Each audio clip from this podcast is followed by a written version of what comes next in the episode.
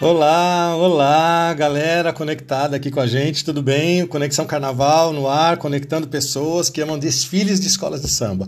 Estamos aqui hoje para uma transmissão sobre nossa semana de lembranças do Carnaval dos 500 anos do Brasil, o ano 2000. Antes, gostaríamos de agradecer as participações nas nossas páginas, tanto no Face quanto no Instagram, onde recebemos o carinho de vocês, e agradecer aqueles que nos enviaram mensagens de apoio e também as de críticas. Muito obrigado a todos. Temos algumas regras técnicas a serem seguidas, que são de pelas próprias redes sociais que estamos obedecendo, mas vamos continuar com o objetivo de reverenciar o carnaval paulistano acima de qualquer coisa. Esperamos que neste pouco tempo que estamos no ar, vocês que nos acompanham possam perceber o cuidado e a paixão que estamos tendo para falar do carnaval paulistano. Nosso intuito é agregar e relembrar trabalhos grandiosos que não podemos esquecer e deixar para as nossas futuras gerações a missão de manter essa identidade cultural no segmento de espetáculos e artes da cidade de São Paulo. Pedimos que continuem dando suas opiniões e nos ajudem a melhorar sempre. Bom, pessoal, bora lá para o nosso tema. Nós vamos viajar para os desfiles daquelas noites e falar de forma geral como foram os desfiles no AMB em 2000. O ano prometia ser um marco na história do Carnaval de São Paulo e pela, porque pela primeira vez os desfiles do grupo especial eram realizados em duas noites. Os desfiles paulistanos haviam conseguido nos anos anteriores atrair um grande público da cidade do interior e também de outros estados. E era chegada a hora de assumir o tamanho da festa e atingir expectativas e desafios para essa decisão.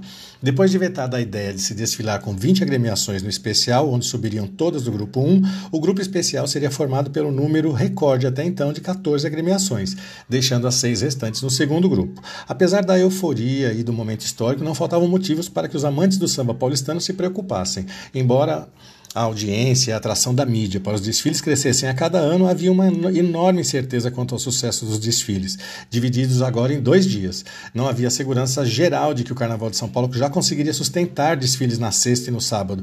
Para piorar, no auge da crise do governo municipal de São Paulo, começava-se a ventilar a hipótese de, do AMB ser privatizado, que poderia provocar uma mudança no local das apresentações. Até o dia que se definiu a ordem dos desfiles, os sorteios, ainda não, se, não, não era chegado a um acordo quanto a quais seriam os dias do grupo especial. No início era de que fossem no sábado e no domingo, batendo de frente assim com a primeira noite do Rio de Janeiro. Essa proposta era levada em conta porque uma corrente dentro da Liga acreditava que colocar os desfiles na sexta-feira provocaria o caos na Marginal Tietê ao lado do Sambódromo. Além de ser um dia útil, é também um dia onde os paulistanos resolvem sair para o litoral e interior aproveitando o feriado.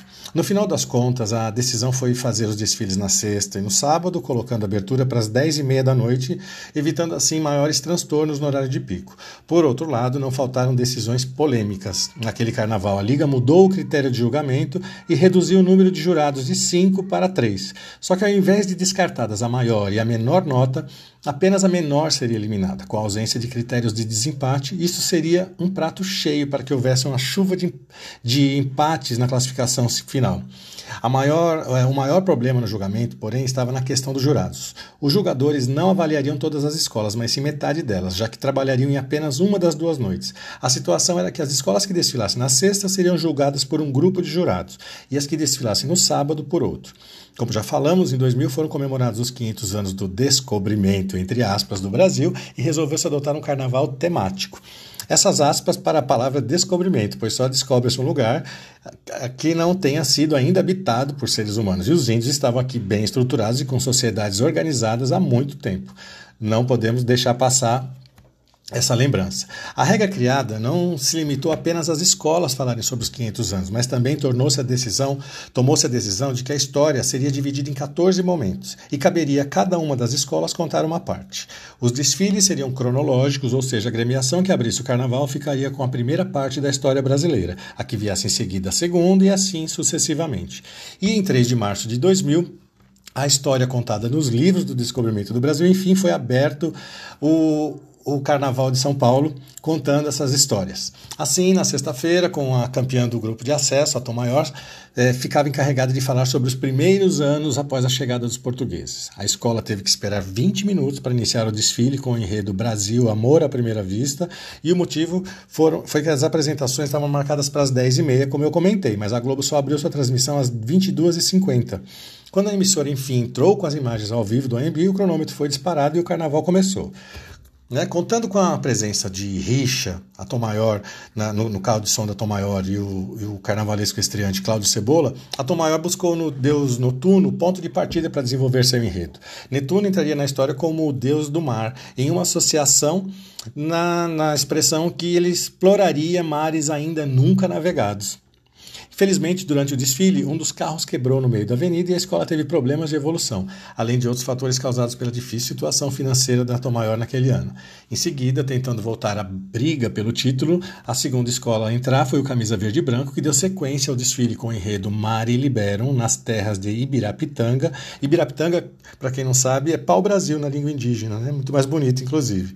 O enredo falava um pouco sobre os primeiros anos do país como colônia portuguesa, mas que apesar do excelente trabalho do carnavalesco Tito Arantes, o Camisa trouxe alegorias pouco luxuosas para o AMB. O enredo falava sobre capitanias hereditárias, visita dos franceses, o surgimento da primeira cidade do Brasil. São Vicente. Aproveitando a cor da, da, da, escola, as cores da escola, o verde, um enredo que muito se falava é, sobre vegetação, foram usadas muitas tonalidades e de verde para criar as fantasias de bom efeito. Nas alegorias, a escola traba trabalhou com muitas palhas para remeter ao universo dos índios. Em alguns carros, um deles, inclusive a Fundação de São Paulo, é, tinha participação do Orlando Vilas Boas, um, então com 86 anos. O enredo foi muito bem desenvolvido e explorou diferentes pontos que marcaram aqueles anos. Foi mais um desfile marcado pela garra dos componentes que cantaram a plenos pulmões um samba que ficava quem de sambas anteriores da escola. Em todo caso, o Trevo da Barra Funda ainda pôde deixar o AMB na expectativa de uma boa colocação. Quem conseguiu dar a volta por cima em 2000 foi a Mocidade Alegre. Terceira escola a desfilar, a Morada do Samba mostrou muita animação na defesa do enredo História Brasileira, Cultura, Hábitos e Costumes de uma Holanda Tropical. A começar pelo carro de som, comandada por Clóvis P., trazido da Mangueira, e ainda é, com a presença de Daniel Colete e André Pantera, que deram um show os três. O samba era animado, com direito a danças e cacos bastante divertidos. A globeleza Valéria Valença, presente no desfile da mocidade, abriu um batalhão de fotógrafos, causou um tumulto gigantesco na concentração e até em alguns momentos do desfile. Carnavalesco Wagner Santos fez o seu primeiro grande trabalho em um irrepreensível desenvolvimento de enredo. O Wagner apostou em fantasias luxuosas, com muitas plumas e uma divisão cromática de cores quentes. Com alegorias luxuosas, o primeiro setor foi dedicado a um contexto histórico das invasões holandesas. Maurício de Nassau, claro, não deixou de dar as caras no desfile da morada, bem como as influências que essa ocupação deixou por aqui até os dias de hoje. Aliás, o desfile foi muito bom, mas faltava algo mais para que pudesse ter cara de título. Não foi por culpa da, da, da escola, mas como a história do Brasil em seus 200 200 primeiros anos estava muito envolvida com portugueses, índios e navegações, acabou ficando a sensação assim do mais do mesmo. Né? E as chances de título da agremiação do Limão se complicaram ainda mais quando ah, uma das alegorias emperrou no meio do AMB e teve que ser ultrapassada por três alas. Em seguida veio a Águia de Ouro, foi a quarta escola entrar na avenida para apresentar o enredo A Formação do Povo Brasileiro, que exaltaria a mistura das raças que formou o Brasil através do período de 1655 a 1700. Com este enredo, a escola atraiu uma indesejada atenção da Igreja Católica, envolta na maior polêmica daquele carnaval. Polêmica na alegoria, que numa alegoria que representava o encontro entre o catolicismo e os índios. Nele, os índios estavam em volta de uma enorme escultura da Virgem Maria. A igreja conseguiu proibir que a escultura entrasse na avenida e a saída da agremiação da Pompeia foi transformar a santa em uma índia, às pressas, ainda lá na concentração. O carnavalesco Vitor Santos diz até hoje que aquela índia sempre será a Virgem Maria. Com bom samba enredo de refrão forte, a escola apresentou componentes empolgados e cantaram forte. A bateria com uma cadência do samba, que foi interpretado por Douglinhas Aguiar, muito bem, inclusive. Apesar de ainda enfrentar o problema da sensação de mais do mesmo, como eu comentei, o enredo foi desenvolvido com correção e teve coerência. A escola, a escola teve um, é, uma relativa defasagem econômica, fato, em relação à maioria das outras, mas fez uma boa apresentação e a Águia se via praticamente livre do rebaixamento. Na sequência, a Leandro de Itaquera entrou na avenida para falar do ciclo do ouro, com o enredo Vale Ouro, Meu Brasil, Minha Terra, Meu Tesouro.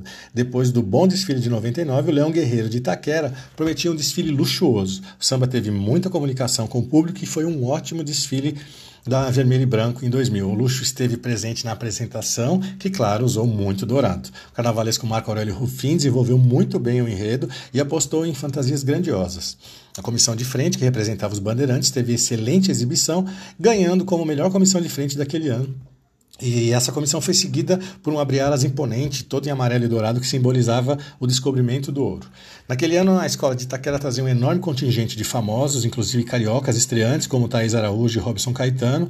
Né? A Leandro contou com mais de 40 nomes conhecidos do público para aquele desfile. A bateria teve alguns problemas, mas teve um andamento agradável. A escola era, sonha, era sondada como uma das favoritas ao título de 2000. Em seguida veio a X9, que foi a sexta a entrar na avenida com o enredo Quem é Você Café. Apesar do samba com explosivo refrão, a escola apostava em uma apresentação técnica. Os componentes foram preparados para única e exclusivamente buscar a nota 10 em cada um dos 10 quesitos. O rico tema foi muito bem desenvolvido, que explorou corretamente a influência do café no Brasil no século XVIII. Foi de fato um desfile técnico. Os componentes evoluíram com correção e cantaram samba durante todo o desfile. Abre alas com proposta high-tech representava o convite para que o público tomasse um cafezinho, e foi seguido por boas alegorias de criação do carnavalesco estreantes em São Paulo, Lucas Pinto. A comissão de frente veio de Barões do Café em grande estilo e a escola saiu certa de um bom resultado, mas o título não parecia provável. Fechando, quem chegou pisando foi forte na avenida foi a Gaviões da Fiel, que vinha em busca do, do, bicampeonato com o enredo Um Voo para a Liberdade, que apesar da rouquidão do excelente, queridíssimo Ernesto Teixeira, a Gaviões fez uma apresentação muito boa, inclusive no carro de som. O enredo, um tributo à nação corintiana e à nação brasileira, conquistou as arquibancadas tanto no chão quanto na impecável visual. Jorge Freitas estreava em São Paulo com o pé direito e o Abre Alas foi de longe o melhor da noite. A torcida que hoje, que hoje samba lembrou a figura de Tiradentes e o seu fracasso que esse fracasso não foi em vão, como diz o samba, na luta por um país livre. As fantasias estavam muito luxuosas e impecavelmente bem acabadas. O casal de Messala e Porta-Bandeira estava maravilhosamente trajado, o enredo focou em boa parte no, no tempo da, da Revolução Francesa. O, o, as, os Gaviões fecharam a primeira noite como uma grande favorita ao título entre as sete primeiras a se apresentar. O conjunto alegórico impressionou pelo bom acabamento e pelo luxo, acima do padrão que São Paulo costumava apresentar as escolas de sábado precisavam se superar pois é, Gaviões e Leandro e também a X9 fizeram ótimos desfiles. Ah, abrindo a segunda noite de desfiles e estreando no grupo especial na era AMB, o Morro da Casa Verde surpreendeu com o desfile Brasil do Reino Unido à Independência. A simpática gremiação, comandada por Dona Guga, apresentou um desfile de bom nível em termos plásticos. Se não empolgou na passarela ainda fria por ser a primeira, a Verde Rosa ao menos chamou a atenção pela apresentação muito correta em termos de desenvolvimento do enredo. O carnavalesco Nilson Lourenço, o Nilson, aproveitou das cores da, da, da escola para estabelecer uma divisão cromática que valorizasse o verde e rosa, sempre em tonalidades mais claras. O potencial econômico do morro era visivelmente reduzido em relação à maioria dos concorrentes, mas a criatividade fez com que a agremiação praticamente afastasse qualquer risco de rebaixamento. Para falar do período pós independência e da crise do Brasil Imperial, Unidos do Peluche entrou na avenida para apresentar o enredo Cara e Coroa, as duas faces de um império. Como há muito tempo não se via, a escola ganhou a Embi pelo refrão simples de seu samba. Com um dos enredos mais interessantes da noite, a Peluche, nos quesitos visuais, não conseguiu impressionar naquela noite pelo baixo potencial financeiro. E, infelizmente, o período de 1840 a 1889 era um dos mais ricos, é um dos mais ricos da história do Brasil, né? Foram as revoltas, a abolição da escravatura, a Guerra do Paraguai, crises políticas e, claro, a proclamação da República.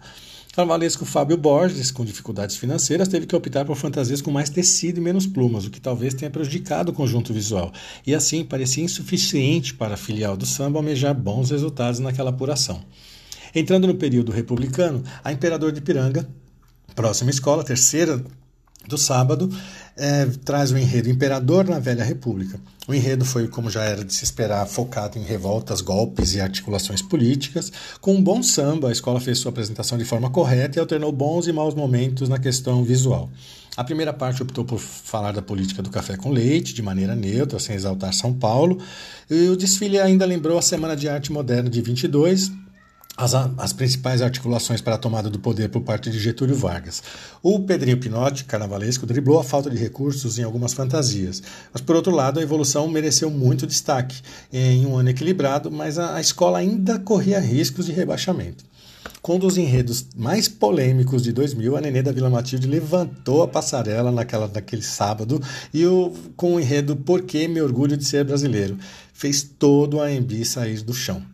A escola continuou apresentando uma clara evolução e se colocou mais uma vez na briga pelo título. O abre-alas e fantasia do casal de Messala e Porta-Bandeira foram os mais bonitos daquele, daquela noite. A comissão de frente representava getúlios sambistas e com boa coreografia, mas as máscaras do, do estadista não ficaram muito boas e um dos componentes estava sem o chapéu, o que poderia levar algumas punições do quesito. Augusto de Oliveira, aliás, usou e abusou das diversas tonalidades de azul naquele desfile. Foi quase impecável a Nenê, mesmo fazendo o desfile mais bem recebido pelo público, o título parecia difícil com problemas é, devido aos problemas, como eu disse, do chapéu e de uma escultura no, de, de um braço quebrado de um trabalhador em uma das alegorias. É, pretendendo mostrar a evolução cultural e industrial do Brasil pós-Segunda Guerra, a Rosas de Ouro entra na avenida com o talentoso carnavalesco Raul Diniz e a irreverência de Quinho, do intérprete do Salgueiro, para apresentar o enredo Yes, Nós Temos Mais Que Banana. O samba era animado e ajudou a quebrar a fama de certinha da Rosas na época, mas foi talvez o menos brasileiro de todos os enredos, até por conta da influência americana no período e o início da Guerra Fria. Foi um desfile a romantizar demais um período que teve seus problemas, sim, e os anos entre 45 e 64 não foram só estradas, como nós sabemos, indústrias, Brasília e crescimento absoluto. A escola focou ainda em algumas conquistas importantes fora do âmbito político, como o bicampeonato de futebol de 58 e de 62. E a Roseira apresentou um bom conjunto plástico e uma boa divisão cromática. Apesar do ânimo dos componentes, foi um desfile que não empolgou o público e não daria a Azul e Rosa muitas, experiências, muitas esperanças de título. Penúltima escola a desfilar no sábado, Acadêmicos do Tucuruvi entrou na avenida cercada de expectativas, não só por conta de um dos enredos mais esperados da noite, que falava da ditadura militar, mas por dois nomes trazidos do Rio de Janeiro, o intérprete Preto Joia da Imperatriz Leopoldinense e mestre Jorjão, que voltou a usar a paradinha funk que havia feito em 1998 na Viradouro. O carnavalesco Jerônimo Guimarães, ele manteve o nível da, do desfile de 99, né? o enredo 90 milhões em ação na tristeza e na felicidade era evidentemente crítico ao regime militar e mostrou isso já no Abre Alas. Todo em preto e roxo, trazia vampiros, teias de aranha e outras representações macabras para contar as, a obscuridade do período de 64 a 84. No no Abre Alas havia uma forte imagem da Estátua da Liberdade fantasiada de bruxa para remeter à influência americana no golpe de 64. Com uma abordagem muito criativa para o enredo, as torturas e perseguições, perseguições políticas estavam inseridas no enredo em meio à tropicália, aos movimentos artísticos e à luta dos, dos, artistas. Até conquistas brasileiras que ajudaram os ditadores, como o tricampeonato de 70, também foi mostrado no desfile. A bateria do mestre Jorjão esteve firme do início ao fim e uma boa colocação era provável para Tucuruvi. Para encerrar aquele desfile, para encerrar o carnaval, os desfiles de, do sábado, a Vai Vai com o tema, com o tema Vai, do, Vai Vai Brasil. É, foi um, um, excelente samba, ganhou o AMB, que respondeu é, muito bem ao refrão, por exemplo, eu elegi um presidente colorido diferente, me dei mal. Então foi um momento de, de protesto também da escola e do público, foi bem, bem bacana, bem divertido. Com o carnaval, mas sempre com muito bom humor. Né? Com o carnaval mais caro do grupo especial, a Saracura chamou a atenção pelo lindíssimo Abrialas. Mesmo dia amanhecendo, a escola manteve o AMB lotado e foi aplaudida por toda a passarela. O desfile manteve seu alto nível do início ao fim com a celebridade, como a celebridade daquele momento maior, acho que naquele momento a maior celebridade do país, a mais comentada no país, que era a dançarina Joana Prado, a feiticeira. O favoritismo da Vai Vai foi tão grande que, mesmo com excelente desfile da Gaviões, qualquer resultado que não fosse um tricampeonato para a agremiação do Bexiga seria questionável. Bom, e vamos lá, vamos falar como é que foi a apuração. A apuração começou com uma punição que decretou o rebaixamento da Peruche. Por desfilar com 200 componentes a menos, é, do mínimo de 2 mil, a escola perdeu 15 pontos. A escola do Bexiga deixou a ponta no segundo quesito, enredo, quando levou 2,9,5, ficando atrás da Gaviões, da Leandro e da Tucuruvi, ambas com 40, e empatadas com a X9 e Mocidade Rosas. O terceiro quesito, a alegoria, tirou a roseira da briga, enquanto que a letra do samba começou a derrubar a Tucuruvi. A harmonia derrubou a Leandro e a Gaviões fechou o oitavo quesito somando 160 pontos possíveis contra 159,5 da Vai Vai e da X9. No nono quesito, o mestre porta-bandeira, Gaviões levou só um 10 e 2,9, caindo para 179, e, as, e a Vai Vai a X9 gabaritaram foram para 179,5. As três gabaritaram no último, que era o quesito, bateria, levando assim a mais um título dividido, dessa vez entre Vai Vai e X9. Gaviões foi a vice-campeã, seguida por Mocidade, Rosas e Nenê, que ficaram em terceiro lugar. O Camisa em quarto, à frente da Leandro, em seguida Tucuruvi, Águia de Ouro, Imperador e Morro da Casa Verde.